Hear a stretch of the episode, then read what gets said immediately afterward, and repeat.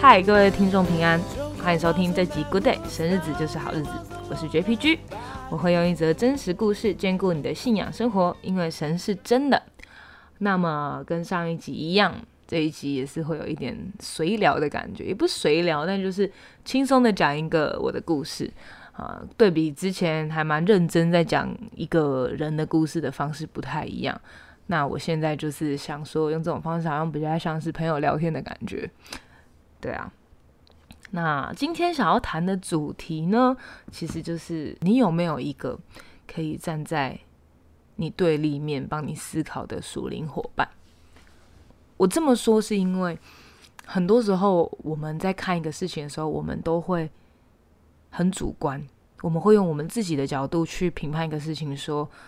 啊，我认为我做的很好啊！我在这个事情上面，我对于神的摆上，我对于神的付出，我做的很足够啊。可是，你有没有勇气去问问看，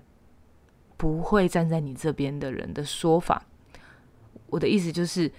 你知道某些人跟你很像，你知道你的好朋友是谁，你知道他总是挺你，但是我要你不要找这些人，而是去找他能够看见你问题的人。那他也可以是你的好朋友，但是他能看见你的问题，并且诚实的告诉你，因为那样对你的生命才是有帮助的。他可以站在你对立面，让你去思考：哇，原来你还有什么地方可以做得更好。那我会这样说呢，是因为我觉得，啊，我在这段日子里面，我工作上面就是出了一些状况。那因为我的工作就是很。就是接案嘛，所以很多工作就是压了日期，有时候就是很赶啊，就不知道为什么有些客户就是吼都要那种急到不行才要给，就超急件这样子。那总是在很急件的时刻，我就会觉得，好了，我都答应你了，让我那我一定要做到，那我一定要做完它。但是这个习惯就会导致很多的界限不清楚，很多的。呃，问题不清楚。我特别讲一个我的故事，就是我前一阵子就是也是算是在帮，就是基督教相关的呃内容，或是呃组内的事工这样子啊。那我去做这个工作的时候，就发生一个就是很突然，就是要去要要拍摄，然后要去很远的地方，然后剪接，然后。哎，拍摄是还好，但一开始就知道拍摄，可是拍完之后才发现说，哎，是要我剪接。那我看了一下时间，好像还可以，所以我就想说，好，那那也没关系，毕竟我拍的，那我就剪。那可是本来预计是那一天会同时访问两个人，但后来就只剩下，哎，因为另外一个访问的对象就是没有没有回应，所以就变成好像就没有办法，就变成先录那一个就回来。那可是后续的处理办法就一直没有下文，那最后就是反正突然他就那个原本失踪的人突然可以就又突然回应了这样子，那突然回应之后就又要得去拍他，可是又要去拍他，我就根本没时间剪。但是我一开始根本没意识到这个问题，我就说我说好好好，那没问题，那我就在搭帐篷来这边睡这样子。但嗯，我从来没有意识到说我的回应或者是。我的这样的说法会让别人觉得，哦，其实那就这样也没怎么样，就是好像我会给人家一种没差啦，反正这样也 OK 的感觉。但是反正有一天，我就跟一个我的熟龄长辈在散步，然后散步的时候我就突然讲，我就他就好像不知道我们在讨论要帮一个教会的一个女生做欢送会还是什么的，然后。就在那个对谈里面，他就有有一些事情，就说那你不能弄吗，或什么的。然后我就说我不行啊，我最近忙到不行呢，拜托，我事情不啦不啦一大堆，而且我甚至可能赶得要命。然后我之所以是会很赶，是因为我来不及剪完他的东西。那个活动他是会在月中，但是我在哦月初也有一个活动，我会有一整个礼拜不在。那所以，我其实就只剩下不到。五天可以做这件事情，但是那个节目很长，很长，然后很长就算了，他还要上字幕，那这些东西就是很耗时，就是耗时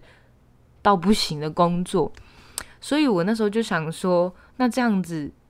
肯定是真的要搭帐篷的啊。但是我讲搭帐篷，其实我是真心的，我并不是说那种说反话，或者说好像就是我讲这样子，可是心里面想说是要跟你搭帐篷啊？没有，我真的想说，好了，那就搭帐篷吧，就睡在那里，不然怎么办？但是我属灵领袖就突然跟我说，我不能这样子，就突然很认真的说这件事情，就说你不能这样子，你不可以总是这么随便打哈哈，因为如果你就一直让这个你呃让这个好像超时工作，或者是呃让自己在这个施工上面变得很累很辛苦，那你的状态很不好的时候，这也代表领袖的组织能力不好。那这也代表着这件事情需要被调整，也需要被看重，也需要找人来协助，而不是我就硬扛下来全部自己做完。但当下听当下听的时候，其实我心里面在想说，是这样吗？因为那就是我的责任啊，这样好像是我自己做不完，然后还要把别人拉下水的感觉。可是这是世界的做法，就是已经很不合理了。可是我们都在接受这个不合理，我们都在接受这个大环境，多数人可以相信的，然后让这些东西来侵蚀我们。可是基督的信仰不是这样，我相信在更后面的日子会有更多更多跟我们教导不一样的呃做法。但是我们会是，就说好了好了，就就这样顺应世界的方式，还是我们有机会像这样子，知道说这不是一个好的方法，对，呃，我的领袖或对我都是都都不好，因为这要代表他的能力不好，让底下的人很糟，这也代表我有问题，我没有办法。告诉别人说，其实这样我的工作范畴已经 delay 了，能不能怎么样调整，让整件事情可以跑得顺利，然后彼此的工作量是刚好的，是可以沟通的。可是很多时候，比如说像我过去在台在北部工作的时候，啊，速度就是这样子啊，它就是这么的快，你就是会默默的忍受这些事情，那这些界限就会默默的一步一步的往后拉，所以变得。你越来越累，越来越累，越来越累。那所以我才会说，能不能找到一个站在你对立面思考的人是很重要的。因为当这个领袖他后面就跟我说，你要确定，你这样子一一再一而再再而三的退让，你的情绪不会有一天突然反射你。然后他讲这个的时候，我就没有回应，因为我就觉得有有道理。很多时候，我们的负面就是来自于我们不断的忍让，而且是没有出口的忍让。这个忍忍让是你其实不愿意，但是你硬着头皮做。那在起初，你可能觉得一两次没关系，可是你渐渐发现，它不再是一两次，它从一两次开始变成五六次，五六次变成十几次。其实它就频繁的出现在你的工作状态、你的生活状态的里面，是因为我们不断的下修我们的界限。那这个东西也可以反映在我们的信仰生命上面。我们对于真理坚持，是不是会因为世界的方式潮流在改变，我们也跟着不断在下修我们的底线？但是很多时候我们其实是感觉不到的，因为那个东西不会让你就是马上可以分好或坏。他一定就是看起来很合理啊！你看那个工作本来就是我要把它做完，而且我都答应人家了，一切很合理的。但是其实当中有很多不合理的地方，是呃，我所谓不合理的地方，不是要责怪谁或责备谁，但是没有一个事情是可以完美到一个不行，就像没有一个人是完美的。呃，早在我一开始不知道说。这也是我领袖告诉我的，就是我一开始不知道那是我剪的时候，可是我第一时间接收到这个讯息的时候，我就可以用一个方式说，嗯，我一开始其实不知道是我要剪接，那以后像这样的状况，可不可以一开始就让我知道，这样我会比较好预备我的时间。那像现在这样，我的时间可能就有一点赶，其实我是可以提出来的，我们可以，我们是可以有界限的，然后让对方知道。但是我们很多时候在世界上面，我们不敢这样做，是因为我们担心我们这样说，别人会觉得我很机车，然后我就没有 case 了，对吧？可是这个法则其实很怪，因为